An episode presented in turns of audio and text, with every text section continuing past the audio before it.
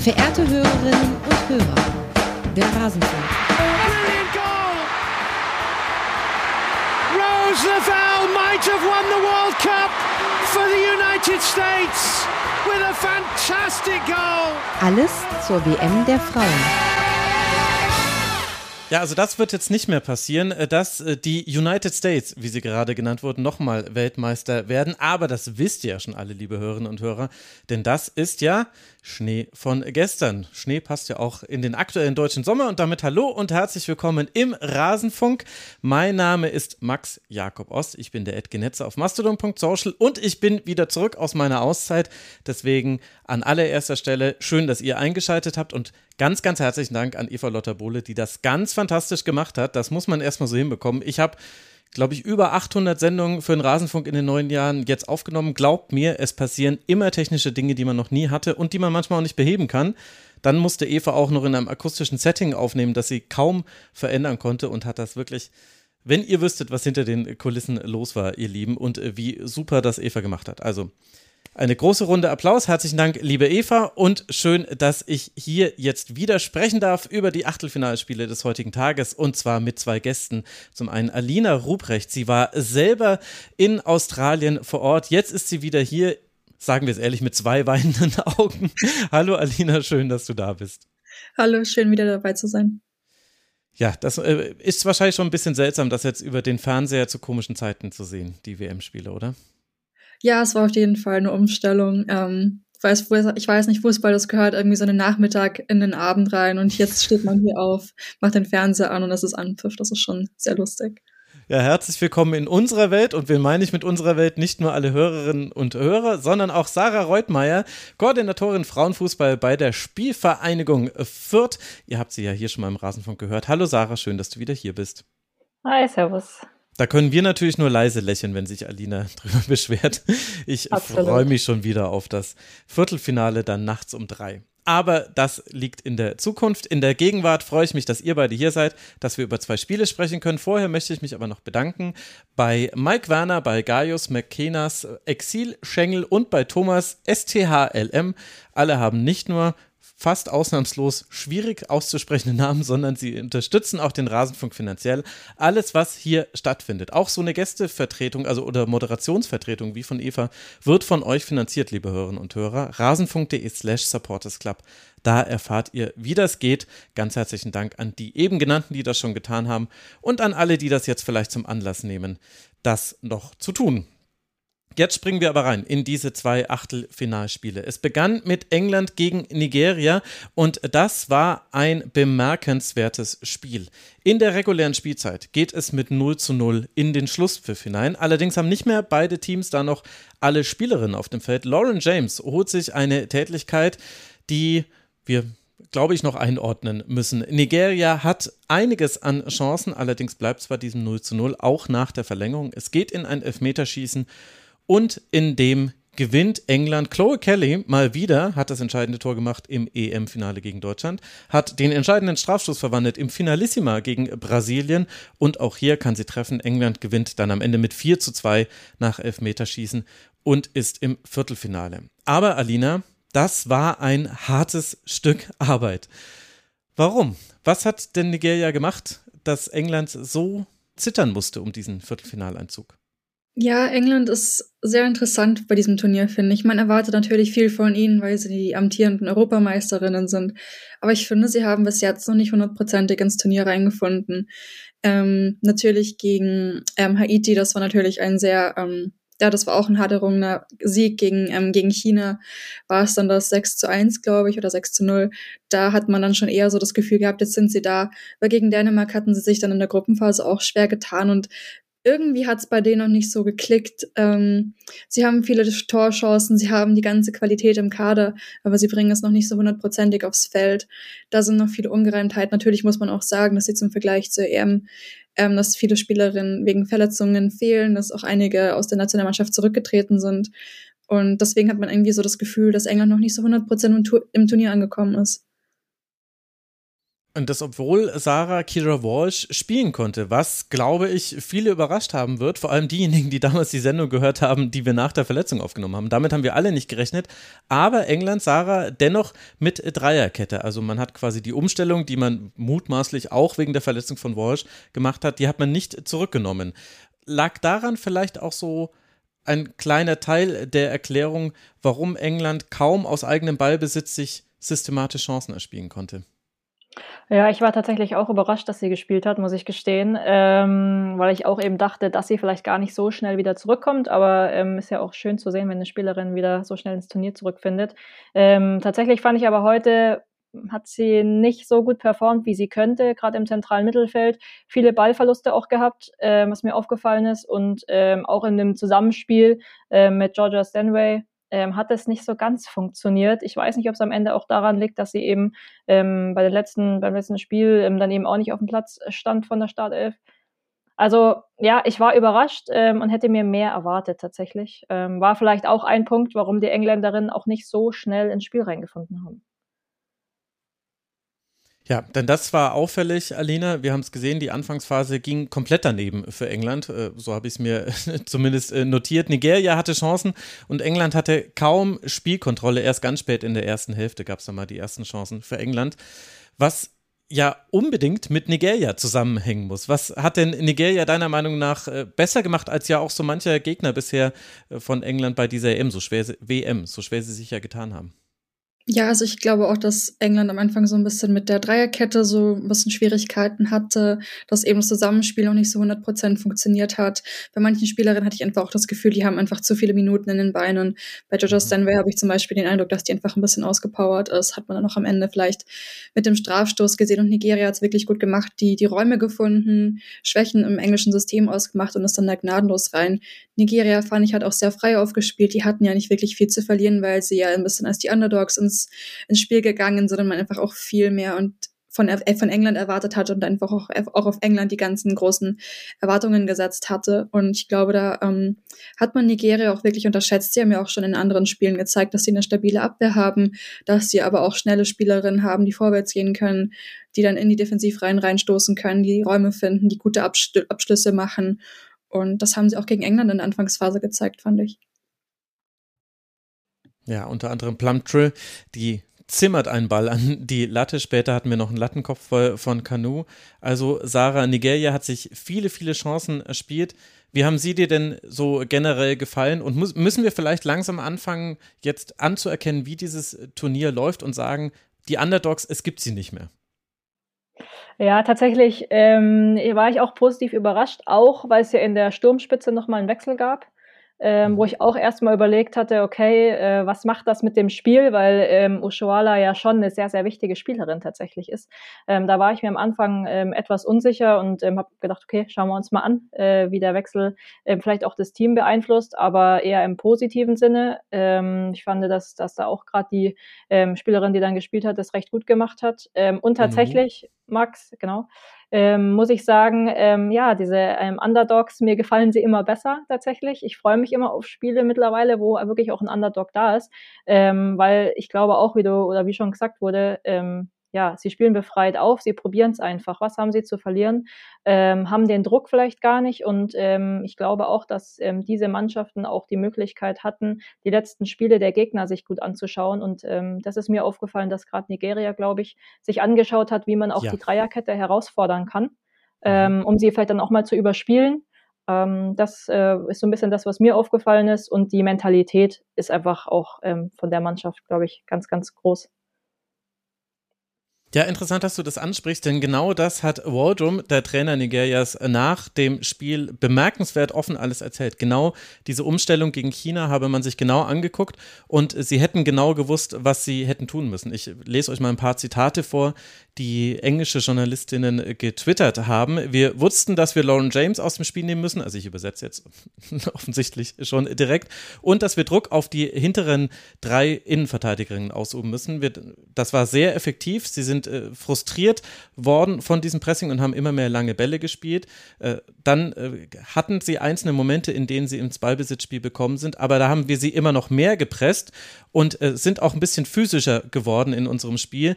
Ich bin mir sicher, dass andere Teams das sehen und sich denken, das bringt, gibt uns eine Idee, wie wir gegen England spielen könnten. Und Alina, da steckt im Grunde ganz viel vom Matchplan Nigerias drin. Ich fand, es war zum Teil so eine richtige Masterclass, wie man, auch wenn der erste Pressingversuch nicht funktioniert, trotzdem einfach nicht zurückrückt, sondern eher noch weiter rausschiebt. Und England wurde teilweise Stückchen um Stückchen nach hinten geschoben im Spiel davor. Es war ganz verrückt. Ja, definitiv. Und davon waren sie auch, glaube ich, ziemlich überrumpelt, dass ihr ganzes mhm. System so gut durchschaut wurde. Ähm, ich glaube, das ist England nicht so gewohnt, dass sie dermaßen herausgefordert werden. Und ich glaube auch, dass, dass andere Teams in der Gruppenphase sehr, sehr gut gemacht haben, über andere Strecken England herausgefordert haben, gezeigt haben, dass England Schwächen hat, dass man sie in gewissen Momenten schlagen kann.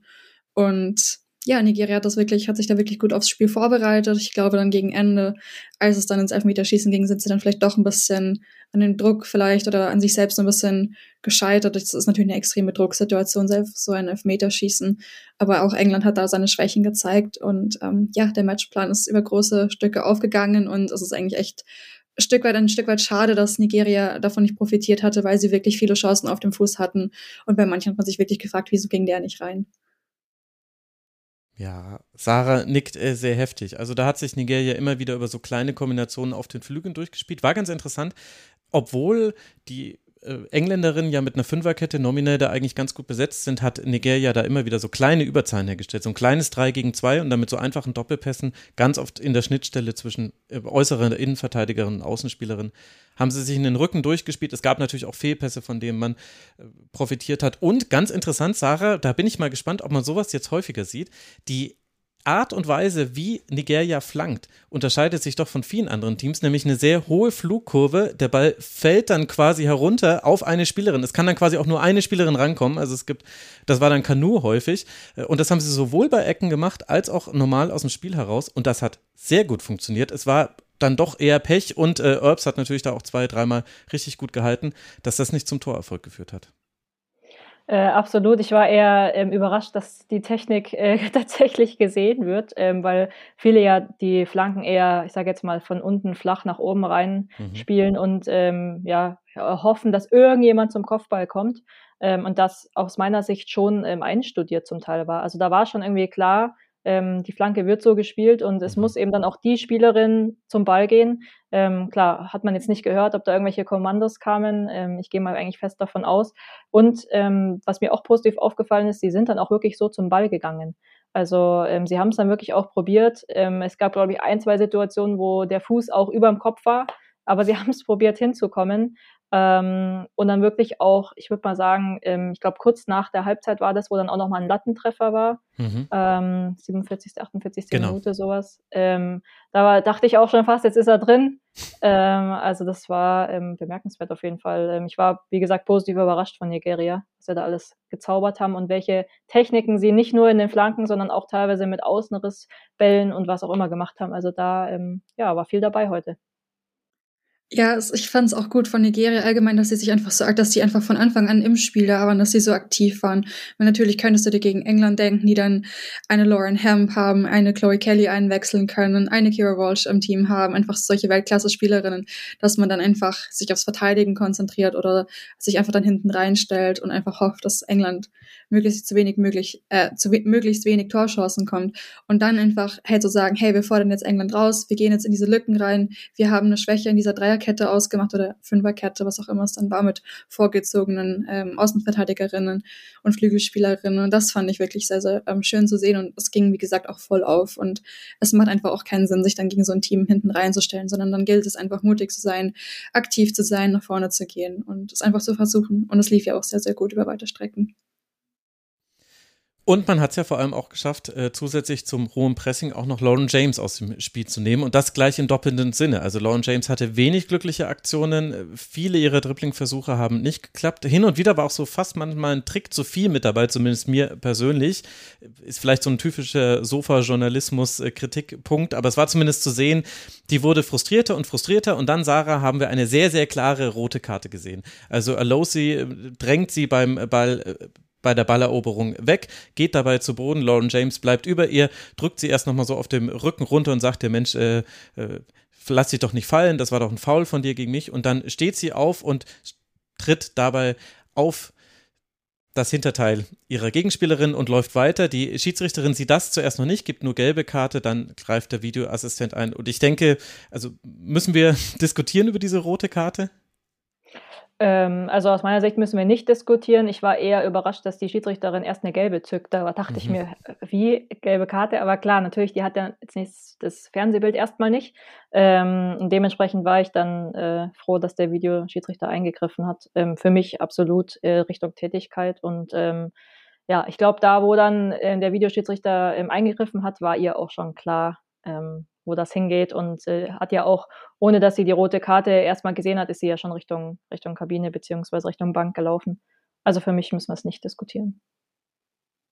Alina nickt sehr heftig, da sehe ich Zustimmung. Ich habe online jetzt viel Quervergleiche gesehen, natürlich zum Männerfußball, wie man es immer so macht. David Beckham 98 rote Karte, Wayne Rooney 2006 rote Karte. Ich würde vorschlagen, wir warten jetzt erstmal, wie es für England im Turnier weitergeht. Es soll ja auch äh, Teams geben, die dann dennoch noch ein erfolgreiches Turnier spielen, denn England ist ja weitergekommen, Alina. Eben mit diesem Elfmeterschießen, bei dem Georgia Stanway erst verschiebt, verschießt, aber weil dann auch noch Operanosi und Alosi, die eigentlich ein starkes Spiel gemacht hat, weil sie auch verschießen, ist dann eben dieser Sieg drin. Das heißt, man kann ja auch etwas Positives aus diesem Spiel herausziehen. England hat es geschafft bei allen Problemen. Es könnte auch so das Spiel sein, wo wir vielleicht dann später mal zurückblicken und sagen, Mensch, da war es so knapp davor, aber sie haben auch diese Klippe umschifft und daraus den Zusammenhalt, was auch immer gezogen, um dieses Turnier zu gewinnen. Also wie würdest du denn jetzt auf den weiteren Turnier, Turnierverlauf blicken? Ja, ich würde definitiv sagen, dass diese knappen Spiele, wo es wirklich super, super eng wird hinten raus, ich glaube, dass das wirklich eines der Spiele ist, was vielleicht so ein bisschen die Turniermentalität auch nochmal ein bisschen anders formt. Gerade auch England hat so eine Wahnsinnsmentalität, eine unglaubliche Gewinnermentalität. Die Spielerinnen spielen auf so einem hohen Niveau in ihren Ländern, bei ihren Vereinen und das dann nochmal auf ein neues Level zu heben. Ich bin mir sicher, dass das Spiel auf jeden Fall da was in die Richtung tun wird, dass sie da viel Selbstbewusstsein mit rausnehmen und ähm, ja, jetzt einfach mal schauen, gegen wen es dann geht. Ähm, Viertelfinale könnte ja dann Jamaika oder Kolumbien werden, glaube ich. Und dann dürfte im Halbfinale Australien oder Frankreich auf sie warten. Das werden schon auch schwere Gegner und wir haben auch gerade am Beispiel von Nigeria gesehen, dass es Mannschaften wie Kolumbien oder ähm, Jamaika einfach auf gar keinen Fall zu unterschätzen gilt. Und da bin ich auch mal gespannt, wie die sich dann gegen England schlagen würden jeweils. Aber für England ist auf jeden Fall vieles drin und sie werden sicher einiges aus dem Spiel jetzt mitnehmen. Sarah? Ich glaube tatsächlich, sie müssen auch einiges mitnehmen. Also mit der Leistung im Viertelfinale, ähm, klar, kann man dann wieder sagen, Verlängerung und Elfmeterschießen, aber ich glaube nicht, dass das ähm, das Ziel äh, der, des Trainerteams ist, ähm, sondern sie müssen dann tatsächlich auch versuchen, ähm, ja, die Dinge, die wir jetzt vorhin angesprochen haben, zu verändern. Und ich glaube auch, das, was England vielleicht in dem Turnier noch zu wenig gemacht hat, sich auf den Gegner einstellen. Das ist ein mhm. bisschen das, was mir gefehlt hat äh, bisher und das würde ich mir im Viertelfinale dann auch wünschen was du auch gerade meintest mit dem auf den Gegner einstellen, das sieht man ja, dass sie relativ oft dazu tendieren, wie auch bei der Europameisterschaft, mit der gleichen Startaufstellung ins Spiel zu gehen. Und da einfach, dass da die Trainerin, der Trainerstab nicht gewillt ist, großartig Veränderungen vorzunehmen. Und ich finde, man hat jetzt auch gesehen, dass es zum Beispiel mit Alessia Russo auf der neuen vorne in der Sturmspitze nicht so gut funktioniert. Dann hast du so eine Stürmerin wie Bethany England auf der Bank, die da wirklich sitzt und sitzt und kaum Minuten sieht aber die dann einen, einen Strafstoß reinzimmert wie nichts Gutes und die einfach dann auch wirklich nochmal andere Qualitäten, sag ich mal, ins englische Spiel bringen würde. Und ich glaube, da gibt's wirklich viele Optionen auf der Bank, die man nutzen könnte zum Wohle des Spiels, um das Spiel ein bisschen besser an den Gegner anzupassen, wenn man nach nach der Anfangsphase sieht, hey, es klappt nicht so, es klappt nicht so wirklich, wie jetzt zum Beispiel gegen Nigeria. Und Kira Walsh kommt von einer Knieverletzung zurück, wir wissen nicht, was es war, aber sie spielt 120 Minuten durch, sah dann zwischendrin auch echt fertig aus ja. und hättest aber auch mit Katie Salem jemanden, der sie ersetzen könnte. Und dass man da einfach nicht ein bisschen flexibler ist, sich nicht besser an den Gegner anpasst, da bin ich ganz bei dir, Sarah. Das ist schon so eine Frage, die ich mir stelle, warum du dann auch im Sturm nicht ein bisschen, dich ein bisschen flexibler aufstellst, weil es ja einfach mit der Torquote nicht so 100% gut läuft und ja, also da sind schon noch ein paar Fragen und ein paar Sachen, die adressiert werden müssen, bevor sie dann ins Viertelfinale gehen. Exzellenter Punkt. Wir sehen einen Gegner, der mit seinem Spielplan England wirklich über weite Teile der, aus der Partie nimmt. Wir sehen auch direkt zu Wiederanpfiff der zweiten Hälfte mit diesem Lattenkopfball, okay, anscheinend geht es jetzt direkt so weiter.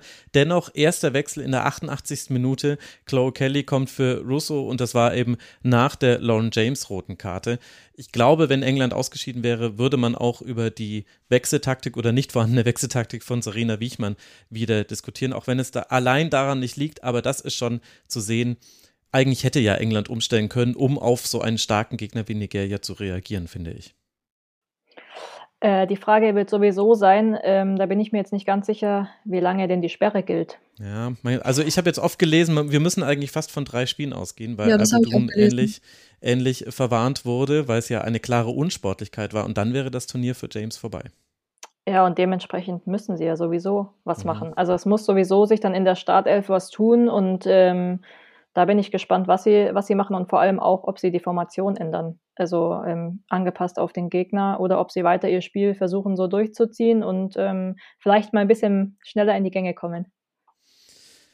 Ja, also wenn ich tippen müsste, würde ich sagen, die Dreierkette sehen wir nicht nochmal. Zumindest nicht in der Kombination mit Kira Walsh. Aber ich bin nicht Sarina Wiechmann. Zum Glück, möchte ich sagen, nach diesem Spiel. Denn dann hätte ich jetzt einen ganz anderen Puls, auch wenn sie wahrscheinlich auch noch wach ist.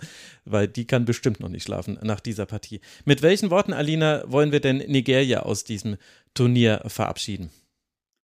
Ähm, da war viel drin für Nigeria. Ich finde, dass sie die Zuschauer begeistert haben, die Zuschauerinnen und Zuschauer und ähm, große Teams herausgefordert haben. Wir denken auch an das 0-0 gegen Kanada.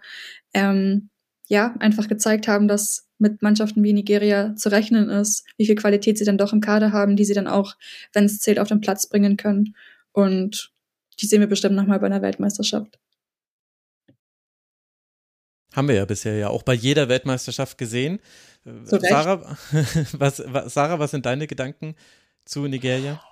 Ja, also tatsächlich bin ich ein bisschen traurig, die nicht mehr zu sehen, weil ich finde, einfach einen echt schönen Fußball gespielt haben und einfach kämpferisch eine richtig gute Leistung ähm, und irgendwie aus meiner Perspektive das Weiterkommen mehr verdient hätten ähm, aufgrund der letzten Spiele. Ähm, aber ja, also ich freue mich eigentlich drauf, das nächste Mal ähm, Nigeria mit auf dem Schirm zu haben, weil ich tatsächlich auch im Tippspiel die ähm, ja meistens äh, quasi gegen sie getippt habe. Ähm, aber da nehme ich auch ein bisschen was mit.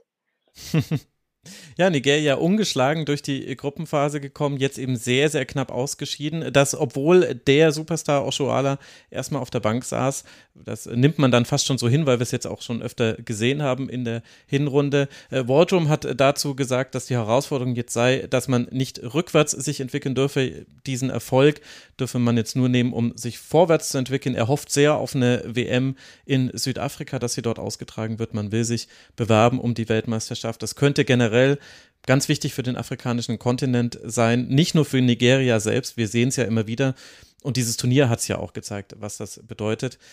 Also sehr große Möglichkeiten, die da für Nigeria liegen, in einer auch äh, extremen harten Situation. Ich möchte das einmal nur kurz hier noch erwähnt haben, denn es hat mit dem Fußball primär nichts zu tun, aber es zu ignorieren wäre auch seltsam. Äh, in Nigeria gibt es eine Hungerkatastrophe, die sich anbahnt. Die UN hat schon im Januar einen Bericht veröffentlicht, in dem sie vorhersagt, dass 25 Millionen Nigerianerinnen und Nigerianer äh, sehr wahrscheinlich Hunger leiden müssen, wenn nicht sofort eingegriffen wird. Die Regierung versucht da jetzt mit einem Sofortmaßnahmenpaket zu helfen. Gleichzeitig hat sie aber auch Teile der Hungerkrise mit verursacht, indem man nämlich die sehr niedrigen Steuern auf äh, Benzin zurückgenommen hat und viele, viel in der Landwirtschaft wird da noch mit Generatoren betrieben. Gleichzeitig gibt es da Problematiken, dass Farmer zum Teil gekippnet werden für Erpressungsgeld, weil eben alle im Land ja auch wissen, wie wichtig äh, die Nahrungsmittelsituation ist. Und wir haben auch hier Auswirkungen des Ukraine-Krieges. Also es ist äh, extrem komplex. Es ist zu komplex, um das jetzt so kurz hier runterzurattern. Dafür möchte ich mich zu entschuldigen, weil das ist natürlich unterkomplex dargestellt. Aber das nur mal für den Kontext zu allen sportlichen Kontextsachen, die wir sonst auch immer schon angesprochen haben hier im Rasenfunk. Das steht diesem Land auch noch mit vor, bevor. Und vielleicht könnten wir das alle auch bei mancher europäisch geführten Diskussion mal im Hintergrund behalten, dass es äh, wirklich schlimme Situationen andernorts gibt. Und Das wollte ich hier noch kurz loswerden.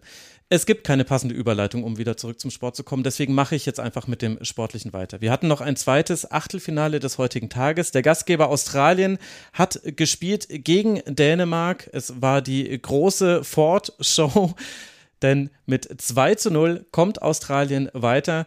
Und eine Spielerin steht so ein bisschen über allen und das ist Alina nicht Sam Kerr. Also meine These, mit der ich mal gerne in diese Spielbesprechung reingehen würde, wäre, da sind sich zwei sehr gute Teams auf Augenhöhe begegnet, aber die einen hatten Ford, die einen fantastischen Abend hatten und die anderen eben nicht. Ja, ganz genau. Und ich finde, es passt zu dem, was du vorhin gesagt hast, dass Nigeria ähm, seinen Star, seine Starstürmerin Oshoala nicht die ganze, nicht bei jedem Spiel gestartet hat. Und ich finde, das sehen wir jetzt bei mehreren Teams, bei Australien mit Sam Kerr, zum Beispiel auch bei den Niederlanden mit Viviane Miedema, die nicht dabei sein kann, dass einige Teams auf ihre großen Stars verzichten müssen, dadurch aber auch lernen, dass es ohne sie geht, dass sie neues Selbstbewusstsein finden und einfach auch das, es schaffen, dass das System nicht mehr zu sehr auf diese eine Spielerin ausgerichtet ist. Und ich finde, das ist sehr, sehr interessant zu sehen. Und ich finde, dass das auch etwas ist, was Australien stark gemacht hat in den letzten Spielen. Ich kann mich noch erinnern, als ich in der ja in der Pressezone saß im Stadium Australia und die Nachricht kam rein, Sam Kerr kann nicht spielen, sie ist verletzt und du hörst im, im ganzen Stadion nur ein unglaubliches Raunen. Leute sind total schockiert und auch unter den australischen Journalisten war schon ein bisschen, den, denen war schon ein bisschen Schock anzus, anzusehen und viele sich gedacht haben, oh Gott, wie soll denn jetzt Australien ohne Sam Kerr spielen? Aber dann haben sie trotzdem ihre Wege gefunden, dass es geht. Und dadurch ziehst du ja auch neues Selbstbewusstsein und siehst, du bist nicht abhängig von einer Personalie, abgesehen davon, wie wichtig sie für den Fußball der Frauen in Australien ist. Jeder hat dort ihr Trikot. Sie ist eine große, große Werbefigur und jeder kennt sie. Das ist eine wahre Fußballikone dort in Australien. Jeder kennt Sam Kerr und jeder verehrt sie dort unten. Ähm, aber es ist dann trotzdem auch spannend zu sehen, wie dann sich ein System ohne so eine Spielerin weiterentwickelt im Verlauf eines Turniers. Und wir haben gesehen, Sarah, zwar hat Sam Kerr nicht gespielt, deswegen war das Spiel nicht auf Sam Kerr zugeschnitten. Ich würde aber dann die These nachschieben, das Spiel Australiens war dann aber sehr auf Caitlin Ford zugeschnitten und das hat sehr gut funktioniert.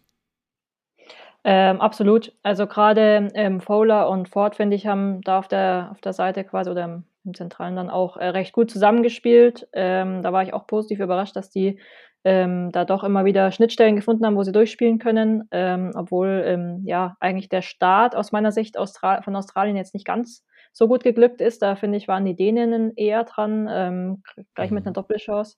Ähm, aber ja, auf jeden Fall ähm, hat sich da eine Spielerin eher ins, ins Blicklicht da gespielt. Also das war ähm, interessant. Also war mir vorher auch gar nicht so bewusst. Ähm, also davor habe ich die Spielerin ehrlich gesagt gar nicht so sehr ähm, gesehen. Und ähm, ja, jetzt äh, wird da dann auch mal die Chance gebeten, dass man sich da auch mal andere Spielerinnen anschaut.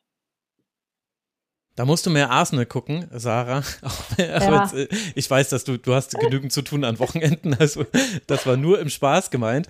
Aber Caitlin Ford, schon die vierte Weltmeisterschaft für sie, hat bei Arsenal in der letzten Saison 33 Spiele gemacht, 11 Tore geschossen, 9 Tore vorbereitet, also 20 Torbeteiligung in 33 Spielen. Äh, es wird äh, alle Arsenal-Fans freuen, dass sie ihren Vertrag schon vor der WM verlängert hatte. Alina, du hast sie sicher noch viel enger im Blick gehabt heute hat sie wirklich gezeigt, was sie alles kann. Also Dribblings gewinnen, Abschluss suchen, den Abschluss dann auch machen. Eine unfassbare Coolness vor dem 1 zu 0. Also dieses 1 zu 0, den Pass von Mary Fowler möchte ich heiraten, der war wunder wunderschön. Aber dann hat ja Caitlin Ford wirklich noch Zeit darüber nachzudenken, während das komplette Stadion um sie herum schon bei 120 Dezibel schreit und dennoch schiebt sie den einfach rein. Also das war eine Qualität, die man so in der Zuspitzung gar nicht so oft jetzt gesehen hat bei der Weltmeisterschaft, die ja ansonsten eine sehr gute ist. Ja, Caitlin Ford ist eine ganz, ganz tolle Spielerin und auch am ehesten die, von der man jetzt erwartet hätte, dass sie so ein bisschen in die Rolle von Sam Kerr schlüpft.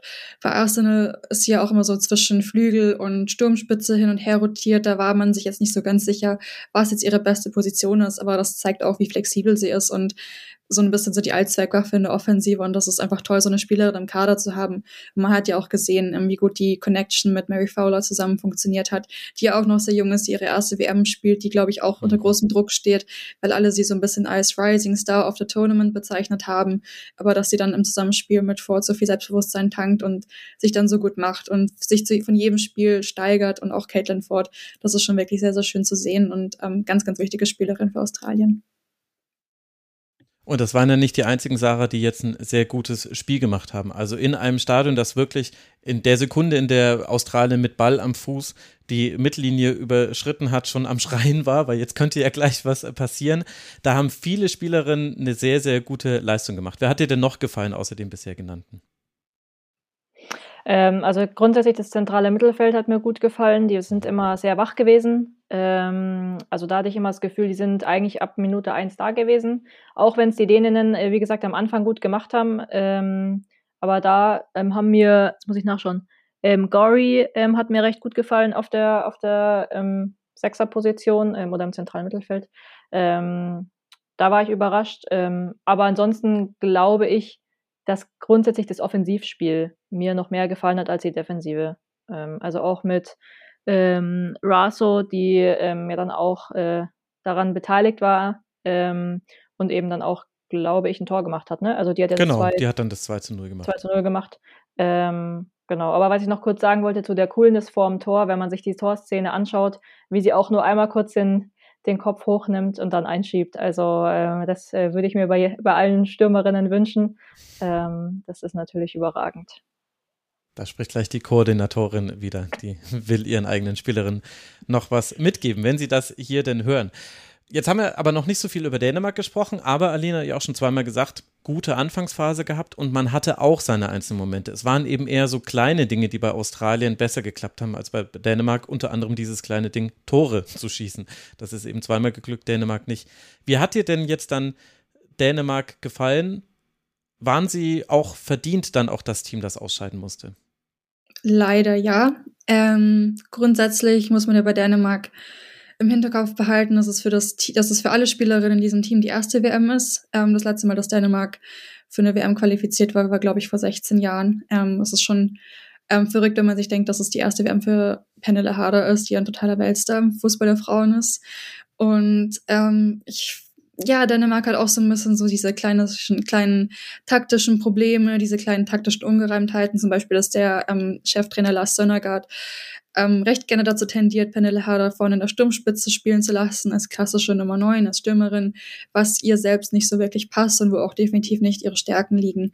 Und ähm, dann ab dem, China, ab dem Spiel gegen China hat er es dann so gemacht, er hat eine Doppelspitze ähm, einem eingewechselt praktisch mit Amelie Vangsgaard vorne als Nummer 9 und dann Pernille, Pernille Harder so mehr als falsche 9 oder als 10 Spielmacherin. Das sind zwei Positionen, die ihr viel mehr liegen. Und ich finde, seitdem hat Dänemark wesentlich, wesentlich besser gespielt als in den ersten beiden Spielen. In den ersten beiden Spielen hat so komplett die Torgefahr gefehlt.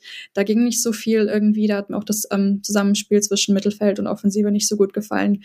In der Defensive ist es auch so, es sind ähm, natürlich auch erfahrene Spielerinnen dabei wie Simone Boy oder Katrine Weihe. Und ähm, ja, das sind so ein bisschen die Veteranen von Dänemark in der Abwehr und das sind wichtige Spielerinnen, aber die alleine können dann eine Lauren James nicht davon abhalten, so ein tolles Tor zu machen. Und wie gesagt, das ist einfach auch im Durchschnitt noch so ein bisschen ein relativ junges Team. Ähm, und die werden jetzt alle ihre Erfahrungen und ihre Lernen aus dieser WM ziehen, aber in, in einigen Jahren, glaube ich, viel, viel stärker zurückkommen. Ich kann mir wirklich vorstellen, dass Dänemark auf dem guten Weg ist, eine Turniermannschaft zu werden. Aber jetzt war es einfach wirklich noch zu früh für viele Spielerinnen, beziehungsweise für alle, die jetzt ihre erste WM gespielt haben und wirklich teilweise noch sehr, sehr jung sind. Sarah? Ähm, das, was mir gefehlt hat bei Dänemark, war tatsächlich ähm, das Umschaltspiel. Also dieses schnelle, Australien ja. hat öfter mal einen Konter gesetzt und ähm, ich habe immer das Gefühl gehabt, ähm, ja, Dänemark war immer im Kopf noch, ah, wir haben eine Offensivaktion, aber eigentlich ist der Ball schon längst verloren gegangen, wir müssen wieder zurück. Ähm, das hat mir ein bisschen gefehlt und ich habe dann auch ähm, kurz mal in der Halbzeit mir Gedanken gemacht, ähm, ob das ein bisschen auch an der Ausdauer oder solchen Themen lag. Ähm, also ob sie da genügend Power gehabt hätten oder ob es einfach tatsächlich auch ähm, ja einfach das äh, zu früh war, ähm, was Alina auch gesagt hat, wo sie noch nicht die Erfahrung haben, zu sagen, aber jetzt müssen sie auch dann wieder defensiv arbeiten. das war ein bisschen das, was, was mir gefehlt hat auch wenn es ein paar gute Chancen natürlich gab. Ja, ich hätte das jetzt auch so ein bisschen auf die Unerfahrenheit ähm, ja zurückgeführt, dass es da einfach beim Biss, ein bisschen beim Decision Making hapert, dass man sich nicht so sicher ist, ähm, wo, ob man jetzt mit dem Ball wirklich gleich nach vorne laufen soll oder ob man lieber nochmal einen Pass zurückspielt. Und dass es da einfach ein bisschen, dass da einfach große Unentschlossenheit war teilweise, dass dann noch viele Pässe nicht dort angekommen sind, wo sie ankommen sollten. Und es war einfach noch nicht so 100% aufeinander abgestimmt. Ja, und Dänemark hat auch seinen Mut verloren. Also das, was am Anfang gut geklappt hat, waren ja so kleine Kombinationen über den Flügel, das waren direkte Steckpässe auf Harder. Da hatte man ja wirklich gute Möglichkeiten, auch hin und wieder mal der lange Pass auf Harder. Also da waren sich die Systeme oder die Strategien von Australien und Dänemark gar nicht so unähnlich, dass man manchmal, wenn man es im Spielaufbau nicht anders geschafft hat, auch mal den langen Ball direkt auf eine Zielspielerin gespielt hat. Aber all diese Elemente, die waren dann in der zweiten Hälfte immer weniger zu sehen. Und dann hast du gesehen, dass eine Seveke, die einfach oft in ihrem Rücken stand halt immer fort, die, die als einzige Australierin immer hochpostiert war. Und äh, das hat Seveke irgendwann dann blockiert, weil, weil eben Ford auch total alleine durch ist beim 1 zu 0, vermute ich, dass es damit zusammenhängt. Und irgendwann hat die, also überlaufen sowieso nicht, das hat man sowieso selten gesehen, aber die hat Thompson auch so kaum noch unterstützt, weil sie eben diese Defensivaufgabe hatte. Und auf der anderen Seite hast du es mit Wehe genauso gesehen, die in der ersten Hälfte meiner Meinung nach noch viel mehr im Offensivspiel sich auch angeboten hat. Und wenn eine der Sechserinnen den Ball hatte, was wegen des Pressings von Australien eigentlich relativ häufig ging, weil die eher gewartet haben. Dann in der ersten Hälfte war sie immer noch diagonal nach vorne anspielbar, in der zweiten Hälfte waren es eher Querpässe. Und das sind so Kleinigkeiten plus dann eben immer wieder diese Fortsituationen. Also das 2 zu 0 fällt ja in der Druckphase von Australien, die komplett auf Fort zurückzugeht, weil sie gegen zwei Spielerinnen einen Dribbling gewinnt, einen Freistoß zieht, äh, dann kommst du zu einer Schusschance und dann fällt halt dann das 2 zu 0. Also das war so mein Eindruck vom dänischen Spiel. Ja, definitiv. Und es ist ein guter Punkt, den du ansprichst, dass Ford einfach ab einem gewissen Zeitpunkt Rike äh, Sevicke einfach ein bisschen blockiert hat, die ja auch auf der rechten Seite unterwegs ist. Und da haben wir dann auch Jenny Thompson, die einfach wichtig im Aufbauspiel ist, die viele Chancen für Dänemark kreiert. Aber dazu braucht sie den Support von Sevicke hinten. Und den hat sie in diesem Spiel nicht bekommen. Und dann konnte sich Thompson auch nicht so, nicht so sehr ins Spiel einbauen und konnte nicht die Chancen kreieren, die sie dann zum Beispiel gegen England oder gegen Haiti rausgespielt hat. So, das ist auf jeden Fall auch ein Punkt, der mir aufgefallen ist. Und dann hast du eben, spielst du eben nicht nur gegen ein ein gutes australisches Team, wo ich auch nochmal die Innenverteidigung loben möchte. Ich fand, dass Kennedy und Hunt das wirklich gut gemacht haben. Die, wenn, wenn Dänemark sich mal nach vorne durchgespielt hat, dann standen die meist sehr gut und sie haben immer den kühlen Kopf bewahrt zu eben all den offensiven Dingen, die wir schon angesprochen haben. Und du spielst eben nicht nur gegen dieses Team, sondern auch gegen ein Stadion, das äh, Sarah komplett eskaliert, als man nur sieht, Sam Kerr läuft jetzt zum Warmmachen. Es könnte sein, dass sie kommt und was sollen wir sagen, liebe Hörerinnen und Hörer, Sam Kerr hat ihre ersten Minuten bei dieser WM gemacht. Man hat auch direkt gesehen, da, auch das hat nochmal was mit dem ganzen Team gemacht. Da müsste man ja jetzt eigentlich dann relativ optimistisch sein auf äh, in Richtung äh, Viertelfinale, wo man ja gegen äh, den Sieger von Frankreich Marokko spielen wird. Ähm, ja, darauf bin ich tatsächlich auch gespannt. Ähm, ich glaube allerdings nicht, dass sie in der Startelf spielen wird. Ähm, also ich glaube, dass es dazu vielleicht noch gar nicht reicht und dass dafür das australische Team es insgesamt einfach auch geschlossen so gut gemacht hat, um da jetzt wieder irgendwie Unruhen reinzubringen. Ähm, auch wenn natürlich die ähm, Zuschauer ähm, und das Publikum ähm, sie natürlich sehr gerne von Anfang an sehen wollen würden, keine Frage.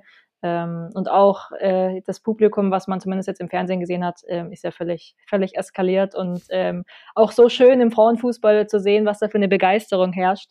Mhm. aber ich äh, ja, ich bin irgendwie der Meinung, ich glaube, sie wird beim nächsten Spiel nicht von Anfang an spielen. Alina, wie hat dir Australien dann mit Sam Kerr gefallen? Ähm, na, man hat natürlich gesehen, dass sie Zeit braucht, um wieder reinzufinden. Ähm, das war ja das auch, was ich vorhin angesprochen hatte, dass Australien einen Weg gefunden hat, ein System aufzustellen, das ohne sie funktioniert, das nicht auf sie ausgerichtet ist und das dann wieder zurück auszurichten, das ist die Frage, ob das wirklich Sinn macht, weil es ja auch ohne sie sehr, sehr gut funktioniert hat. Und wie gesagt, das Team dadurch auch geschlossener gewirkt hat und einfach es ist, glaube ich, schon sehr bereichernd für ein Team zu sehen, dass es auch ohne den großen Superstar, auf den alles ausgerichtet ist, ähm, funktioniert. Und das ist auch sehr wichtig zu sehen. Natürlich ist sie ein großer Publikumsliebling, wie ich es auch schon gesagt hatte, eine absolute Fußballikone. Jeder kennt sie, jeder hat das Trikot mit ihrem Namen. Und natürlich ähm, schreit dann das ganze Stadion, wenn sie auf dem Bildschirm zu sehen ist oder einfach sich zum Aufwärmen ähm, begibt. Und natürlich muss man dann auch irgendwie so ein bisschen die Balance finden sie dann wieder gut ins Spiel rein zu integrieren. Man möchte natürlich auch nicht, dass sie da mit ihrer Verletzung, was auch immer das jetzt war, an der Wade, glaube ich, dass das wieder aufflammt oder dass es nochmal was Schlimmeres wird, da muss man einfach auch vorsichtig sein, weil so ein Turnier unglaublich raus herausfordernd ist. Man hat wenig Regenerierungszeit, man muss viel reisen, man ist unter permanentem Stress und unter permanentem Druck. Damit geht jede Spielerin anders um und da muss man einfach schauen, was dann für seinen Körper am besten ist. Aber ich bin da ganz bei dir, Sarah. Ich glaube auch nicht, dass sie im nächsten Spiel starten wird. Und wenn Australien so gut spielt wie in diesem Spiel, dann ist es gar nicht unbedingt notwendig, auch wenn will es nochmal kurz betonen, es war schon auf Augenhöhe. Es waren eben die kleinen Dinge, die bei Australien geklappt haben. Also Dänemark hat definitiv kein schlechtes Spiel gemacht. Und äh, ich habe mir irgendwann die Frage gestellt, also die Verlagerungen waren ja einfach traumhaft. Die haben wunderbar funktioniert. Nicht nur vor dem 1 zu 0, sondern es gab immer wieder diese Diagonalbälle auf meistens Ford die eben sehr weit offensiv äh, positioniert war. Und die haben alle geklappt. Ich habe dann später geguckt, habe gesehen, okay, Passquote bei langen Bällen lag dann sogar nur bei irgendwas um die 50 Prozent, was schon sehr gut ist, aber ich konnte mich gar nicht erinnern, wann sie meinen langen Ball nicht zur Mitspielerin gebracht haben. Das wird natürlich irgendwann auch mal anders sein und man wird vielleicht auch mal gegen einen Gegner spielen. Australien lockt ja immer ganz gerne im Spielaufbau. Sie spielen ganz tief, langsam äh, hinten rum und erst wenn dann wirklich der Gegner dann kommt und äh, schiebt, dann lässt sich dann eine der Sechserinnen fallen, so seitlich rausfallen, Cooney Cross oder meistens eigentlich Gory, die ist seitlich raus, dann ist sie anspielbar und dann spielen sie irgendwie über den Flügel und tief oder sie verlagern eben. Und da wird es natürlich auch Gegnerinnen geben, die noch äh, kommen, die vielleicht dann mal sagen, nö, also wir lassen uns jetzt nicht locken, macht ihr doch mal da hinten, das, also euer Stadion wird doch unruhig, nicht unser Stadion, wenn ihr jetzt da hinten rumspielt. Also da bin ich sehr gespannt drauf. Und dann werden wir das einfach genau beobachten, nachdem die letzten Achtelfinalspiele noch äh, absolviert sind. Morgen spielen äh, gegeneinander. Beides wird im ZDF übertragen. Um 10 Uhr Kolumbien gegen Jamaika und dann um 13 Uhr Frankreich gegen Marokko. Auch auf diese Spiele können wir uns sehr freuen. Ich freue mich, die jetzt hier wieder begleiten zu können und ich freue mich, dass ich so tolle Gäste haben darf wie euch beide. Ganz, ganz herzlichen Dank an Alina Rupprecht. Schön, dass du mal wieder im Rasenfunk warst. War mir ein großes Vergnügen. Mir ebenso. Und danke an Sarah Reutmeier. Danke, dass du dir die Zeit genommen hast.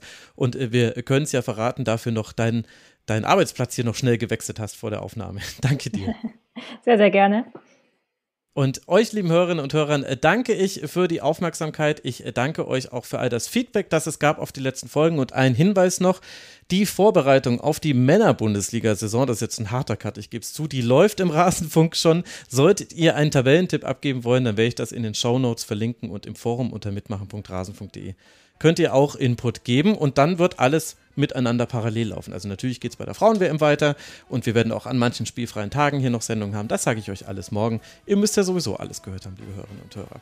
In diesem Sinne, danke für eure Aufmerksamkeit. Danke, wenn ihr den Rasenfunk bewertet in der Podcast-App eures Vertrauens. Und dann hören wir uns hier morgen wieder zu den letzten Achtelfinalspielen. Ich hab Bock, ich hoffe ihr auch. Macht's gut. Ciao. Das war der Rasenfunk. Vielen Dank, dass ihr unsere Stromrechnung bezahlt.